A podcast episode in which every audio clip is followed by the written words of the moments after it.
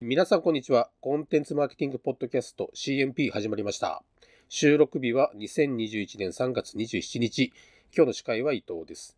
このポッドキャストでは、コンテンツマーケティング好きの4人のおっさんがコンテンツマーケティングについて様々なトピックをお届けします。今回はコンテンツマーケティングのエージェンシー、クマベースの田中さんもご一緒です。田中さん、おはようございます。おはようございます。よろしくお願いします。最近どうですか最近は、そうですね、まあ、年度末で 疲弊してますけども、どうにかこうにか頑張ってます。なるほど。御社は、は期い。末が3末。いえ、うちの期末は7末なんですけど、あの、ああ、クラ結クライアン構なんかト、ちょっと珍しいですね。そうですね、あたまたま起業のタイミングが8月だったんで、そういうふうになったんですけど、クライアントが基本的に3末決算なので、えーまあ、今一番の繁忙期ですね、毎年。なるほど。ええ東京は直近までちょっと緊急事態宣言があって、ちょっと最近解除されて、で、って感じなんです熊本はどんな感じなんですか熊本はですね、えっと、2月に県独自の緊急事態宣言解除されて、普通に戻ってんじゃないかな。ただもう、私も家とオフィスの往復なんでですね、マイカー で。そう、世の中がどうなってるのかよくわかんないですね。あ ええもおう店淡とか々はどと。んな感じ飲食店とか、東京は結構はい。抑制かけなきゃいけない状態、営業時間とかも含めて。熊本はそそんな感じでもないんですか熊本は、そうですね、今月入ってからもうないはずですね。うんうん。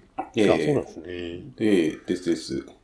桜の具合はどうですか桜はもう満開になってて、うちの近所の桜は葉桜になってるのもありますね。もうおしまい。ですです。東京はどうですか東京今日ぐらいからかなりいい感じじゃないですかね。あ、そうなんだ。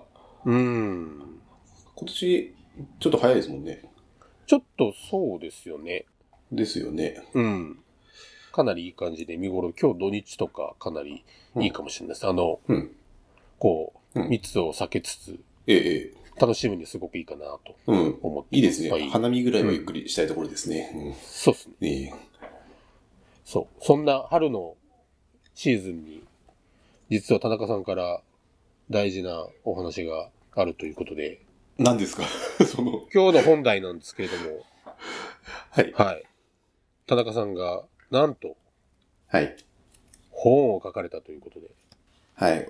パチパチパチパチパチパチパチパチパチパチパチパチパチパチパチパチパチパチパチパチすごいもう大、はいもうありがとう監ござい修、ます大監修の大拍手が今ちょっと聞こえましたけれども、はい。うん。はい聞こえたかなうん。はい。こう、えちょっと本の名前が、これテリーマンの得意技ですよね、これ。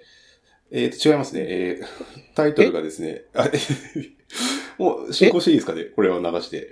こうカーフブランディングじゃないです。いや、違いますね。カーフブランディングではなくて、えーあ違うタイトルは、はい。ですね。うん。まあ、伊藤さん、はい多分メガネ変えた方がいいと思 います。度数合ってらっしゃらないんじゃないですか。そうですね。ちょっと今近づけたら、ええ。デスクワーク用のメガネに切り替えてちょっとわかりましえた。えカルトブランディング。あ、よかった。正解です、ね。カルトブランディンあグ。りがとサうブござタいイますトルがうん顧客を熱狂させる技法という本ですよね。はい、そうです。商電社さんかあら、商電社新書として出版ということで、りがとうございます。はい。これ発売日がいつですかね。発売日は3月31日なので、えーこの収録の公開日は4月前半とかですね。そうですねえー。はい。このポッドキャストが公開される頃には、もうすでに店頭に、全国の書店の店頭に並んでるはずです。おー、すごい。なんか結構これまで、はいク。マベリス出版からいろいろ、電子書籍はいろいろ出てましたけど、こういうフィジカルな感じの書籍っていうのは、森氏としても初めてですか実はそうなんですよね。えうんー熊ベース社として電子書籍は、えーと多数出版させてもらってました。で、あとは、えーこれまたうちの会社でムック本みたいなものを、えーうんコンテンツマーケティング最前線01と02ですね、2冊印刷して作ったことはあったんですが、こういった、まあ、一般的な編集者、出版社ですね、出版社から、うん、えー発売っていうのは、実は初めてになります。うん、うん、うん。おーおめでとうございます。ありがとう今ご日あざいの事前ます。に書籍の方をお送りいただいて発売前にですね、ちょっといただいて、ええ今日はぜひちょっとこれのご紹介を、まあ、コンテンツマーケティングのお話とも絡む部分があるということで、ぜひ取り上げてですね、お話できればなというふうに思ってます。で、あ全体の章立てとしては、序章がカルトブランディングとの出会いというのがあって、第1章、カルトブランディングとは何かで、第2章が、そのカルトプランニングが必要な理由。第3章ぐらいからがアクションですかね。プランニングに向けての話かもしれないですけども、実践のためのキーワード。第4章がカルトブランドを作るプロセス。ケーススタディ、収書、成功のためのヒントということで、結構内容がみっちりで、でも200ページぐらいですか、新書なんで非常にこう読みやすい感じになってるなというふうに思いました。本文だけで言うと230ページぐらいですかね。はい。うんうんうん。そうですよね。はい。はい。じゃあこれ早速ですけども、このカルトブランディングというのを今回テーマに取り上げてますけど、そもそもカルトブランディングっていうのはうんどういう概念なのかってちょっと教えていただいてもいいですかはい。カルトブランディングの定義についてはですね、まあ、日本で出版された数少ないカルトブランディングの関連本、カルトになるっていうものがございまして、これえ2000年代前半に出た本なんですけども、はい。ええええーそこではですね、カルトブランディングを企業、人間、場所、組織を実際に好きなブランドのためなら身を捧げる信者の集合体に変えるプロセスを指すっていうふうに定義してます。うんはい。で、えーあ、これはですね、あの翻訳もなんですけどもね、日本語に翻訳されたものですけども、なんかかなり熱い、あれですね、関係というか、はい企業とはい。ターゲットになってる人との関係がかなり熱い感じってことそうですねで。すよね。はいうん、で、えーここ、この定義の中で出てきた信者っていうワードなんですけども、はいこ。こでいう信者っていうのは、ブランドとの一体感を持ちつつ、目に見える様々な方法でブランドとの関わりを示す顧客。これを意味するのだそうです。おう目に見えるっていうのは具体的にはなんか例えばどういうことなんですか考えられるのは、例えばオンライン、オンライン上 SNS とかで、まあ私はこのブランドと何らかの関わりがあるっていうことをテキストや写真で伝えるっていうのが一つありますね。で、うんあともう一つはオフラインの場ですと、直接家族、知人、友人に口コミするうん。えーこれもブランドとの関わりを示していることになります。なんか本の中だと、なんか車のうん、なんかありましたね。ステッカーとかなんか、はいで。すかね、オブジェ置いたりとか。うん、あ、そうですね。カルトブランドの見分け方の一つとして、車のリアガラス、後部のガラスにですね、よくブランドのステッカーが貼ってあると思うんですけども、うん、あれはブランドと自らの関わりを示してるわけですよね。うん。えっていう意味では、カルトブランドである可能性はありますね。なるほど。ねなんかあれですかね、こううん、誇示しつつ、もしかするとなんか、自分たちの同志を探してるみたいな。そうです。一部のカルトブランドはそうでしょうね。例えば、本書にも登場しますけど、鈴木のジムにあ、ジムに。ははい、はい。はいはい。ジムニーは、まあ、そういったコミュニティがありますし、うんハレダビットソンも同様ですね、コミュニティがありますよね。んそういった意味では、どうしよう、探そうっていう潜在意識もあるかもしれないですね。なるほえど。ーその今、ジムニーとか、あの、ハーレー・ダビッドソンというお話上がりましたけど、はい。この本の中で例えば、その、いわゆるカルトブランドと言えるような、うんプロダクトとかサービスとか企業とかっていうのは、なんか例えばどういったものを取り上げてらっしゃる感じですかそれで取り上げさせてもらってるのは、まず鈴木のジムニはい。ーえーですとか、あとツリーグブランドのガマカツ。あ、じゃあ日本の企業ですよね。そうですね、日本の企業はこの2つですね。ほうほうほうほう。えーこれ直接取材させてもらいました。あ、そうですか。はい。これ結構取材されてますよね。いそろうなんですよね。ですね、北米で現地取材したりとかもしてますね。ええ確かに。さすが、さすが記者。さすが記者ですね。なんていうんですかね、そのネットの情報を書き集めて記事にすることが苦手なんですよね、逆に 言う。ああ、なるほど。そうそうですね、えー新聞記者時代にトレーニングされてて、まあ、10取材して1か2を書くみたいななるほど。のがあるんで。じゃあ、えもう夜打ち朝掛けで。えいやいやいや、夜打ち朝書きはしてないですけどね、このあ本しのてな取いです材。 普通に取材、企画書を送って、はい正面突破で協力していただきま した。は素い晴。らしい。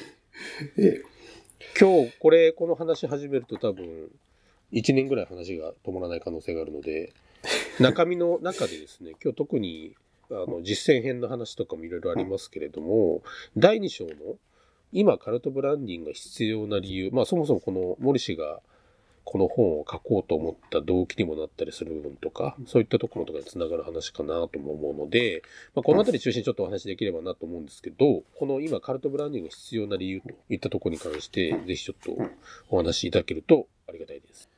まあ、まずですね、カルトブランドの特徴として、イデオロギーが革新的であることっていうのと、イデオロギはい、ー。うん。明確なコミュニティを持っていることはい。っていう、この大きく2つの特徴があるんですね。はい。まはい。まあ、つまり何らかのイデオロギーがあって、で、それに魅力を感じた人たちが集まって、まあ、帰属するわけですね。そのブランドに。はいで、それがコミュニティへとなっていく、熱狂的なコミュニティになっていくっていうイメージです。はい。で、えーこれを前提になぜ今、カルトブランドが、カルトブランディングが必要なのかっていうことなんですけども、まあ、やっぱりみんな今不安だったり孤独だったりするわけですよ。特に、まあ、これコロナウイルスのパンデミックもあありでですね。えーで、その中で何らかのブランドコミュニティに帰属するっていうことは、そこにあ安心安らぎをお与えてくれるわけですね。孤独じゃなくて何かに帰属をしたいと。はい。っうんていうのが一つ。あとですね、現代人は自分らしくありたい。うん。っていうふうに考えるわけです。自分らしくありたい。で、これはですね、カルトブランディングのまあグレートパラドックスと言われてるんですけど、グレートパラドックス。はい。まあ、大いなる矛盾とでも訳しましょうか。うんうん。自分らしくありたいと考える人は、何かに所属する傾向にあるんですよ。何かに帰属する傾向にあるんですよ。難しい。難しいんですけどね。うんうん、難しいうんで。すけど自分らしなくるほありたいってことは、その自分の中で自己実現するのではないかっていうふうに、まあ、一見、そう思われがちなんですけど、ど。うん。でも自分らしくありたいって人は実は何かに帰属したり依存したりする傾向にあるんですおね。ーほうほうほうほう。で、その自分らしくありたいっていう人は何に魅力を感じてるかというと、まあ、カルトブランドのイデオロギーだとか、うんあとはまあそこのコミュニティに入りたいだとか、うん。えで、それによって自己実現できるっていうふうにな、こういった思考回路でカルトブランドの信者になっていくわけですね。うんうんうん。えまあ、つまりその現代人のニーズとカルトブランドの立ち位置、特性っていうのが、うんまあ、うまくマッチしたっていうのが一つありますね。なるほど、なるほええど。時代の流れ的な側面ですよね。そうですね。で、関連して、うん現代人は意味を求めるんですね。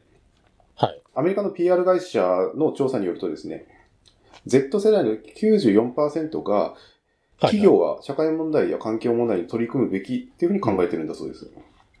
うんで、カルトブランドっていうのは、社会課題の解決をミッションに据えるなど、な何らかの革新的、しばしば革新的なあイデオロギーを持ってるケースが多いんですね。うん。ええ、でここら辺は若い世代、ええに共感してもらえる可能性が高い。なるほど。はい。そこの受け皿となる可能性が高いっていうところですね。この世代の人がなんかそういう意識が高いのっていうのは、何なんでしょうね。その教育、それまでの教育とかそういったものとか結構影響してるんですかね。私が思うに、あうんあらゆる情報の透明化が進んでるからだと思いますね。ああ。ええもう嘘隠し事できないじゃないですか。まあ、チャンネルがたくさんあって、い特定のメディアからの情報だけで考えが形成されてるわけじゃなくて、相対化されてるっていうところが大きいんですかね。そうですね。それもありますね。あとは、まあいわゆる不都合な真実が SNS によって簡単に明るみに出てしまうと。っなるほど。ていうのもありますよね。うんうんうんうんなるほど。でもちょっとその、いわゆるちょっと今聞いたお話の部分ってほんのこの本の触りの部分だと思うんですけれども、この本っていうのはあくまでやっぱそのビジネスとかマーケティングへ活かしていく本だと思ってるんですけども、その今のお話の中、聞いた中でやっぱ誤解しちゃいけないのは、この本の中でも書かれてますけど、ここで取り上げるカルトっていうのと、それいわゆるこう、破壊的カルトっていうのはちょっと違うものっていうことで、明確に分別してると思うんですよね。その、そのあたりのところもちょっとフォローアップしてもらえるとありがたいかなと思うんですけど、どうでしょそうですね。まあ、私たちがカルトという言葉を聞いたときに、うんまあ非常にまあ怖いだとか、うんまあネガティブな反応を示しがちです。う。うん。で、しかしながらですね、まあ、カルトって語源、カルトの語源は実はカルチャー、うん。文化だったりするわけですよ。ああ、ほうほうほうほう。ええはい。えっ、と、まあ、カルタスから来てるんですけども、うん。ええ、まあ、文化から来てると。うんっていう意味では、その文化に共感した人々が集まって、まあ、それが崇拝の対象になるだとか、そういったのが、まあ、カルトの本質的な部分なんですね。で、うん一方で、なんで我々がカルトで怖いと思うかっていうと、うん。一部の犯罪集団、犯罪に走りがちな、いわゆる破壊的カルトうんっていう人たちの存在が大きいです。で、ここは明確に分ける必要があります。はい、アメリカではもう明確に分けて考えられてます。うん。で、破壊的カルトの要件、特徴としては、搾取があるわけですね、一つ。そのコミュニティのメンバーに対して何らかの搾取を行っている。労働力だったりあー、金銭だったり、時間だったりの搾取を行っているのが、っていうのが、えー特徴の一つとしてあります。はい。で、もう一つは、破壊的カルトっていうのは、マインドコントロールのテクニックを使って、うん。ブレインウォッシュ、洗脳うん。するわけですね。うん。で、まあ、こういった悪質な手法で搾取するっていうのがは破壊的カルトの特徴です。で、なるほど、なるほど。で、そういうブランドも世の中に実はあったりするわけで すよ。一部。で、でそう、そことは切り分けて考えてほしいですね。なるほど。わかる。なんかよくわかりました。その、危険な話だと、ちょっと、いいサロンと良くないサロンの 見分け方みたいなものも、なんかもしかするとそういったところにあるのかもしれないですね。あ、オンラインサロンですかそうそうそうそオンラインサロンも、あの、本でも言及してますけど、う。うん。オンラインサロンも素晴らしいオンラインサロンもあれば、搾取ではないかと疑われるようなオンラインサロンも確かにあります。おっしゃる通り。うん。うん。ええで、これは、もうどう考えたって前者を目指すべきですね。うん。ええだからやっぱり大事なのはカルト性とあと倫理観の共存というかそういったものがすごく大事だよっていうところがやっぱり大きなポイントになってくるって感じですかね。おっしゃる通りですね。うん。カルトブランディングに取り組む以上、高い倫理観っていうのうは、んこれは必須です。うん。はなるい。ほどまあ、なんだってそうですけどね。まあ、あのまあまあそうですけどね。ええええビジネスにおいては。うん。だからホワイトハッカーみたいな。ああ、いいた、いい例えですね。ちょっと時間が迫ってきたので、 あ、もうこれぜひ、そうなんですよ。ぜひですね、これ、私も今、だいたい7割ぐらい読んできてるんですけれども、多分このあ週りがと末うでござ読いまみ切っちゃうかなと思うんですけど、ぜひ、この本はどっちかというと、明日から誰でもカルトブランディングができるっていうような感じの本じゃなくて、どちらかというと考え方とか思想の部分、ファンマーケティングとかコミュニティマーケティングみたいなところに興味がある人にとっても多分それを一つなんか突き抜けた形の顧客との関係づくりとか強烈に作りたいと思ってるような、えー思いの人とかには多分すごく刺さる本かなというふうに読んでて思いましたのでぜひなんかあの手に取って読んでいただければと思います。この本3月31日から発売開始ということなんですけども Amazon とかで予約できますよね。す。あ、アマゾンでも購入できますね。はい。あ、う個んできます人的な思いとしては、一旦、例えばはい本屋さんとかで手に取っていただいて、あ、でなるほど、なパラパラるめほくって納得いただいた上で買っていただきたいなととは思いますけどあ、えわかえすごい嬉しいですね。ど。ぜひなんか、町の本屋さんにぜひ行ってくださいと。はいわかりました。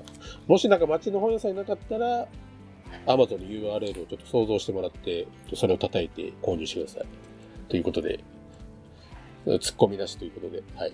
あの、そうそう、終わりたいと。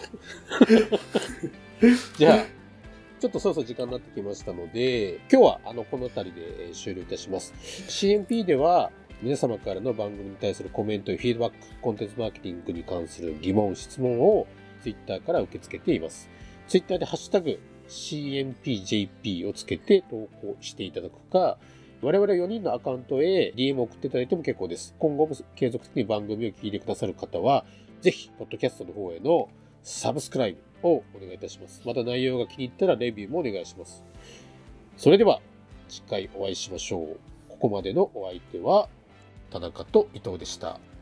さようなら。。さようならありがとうございました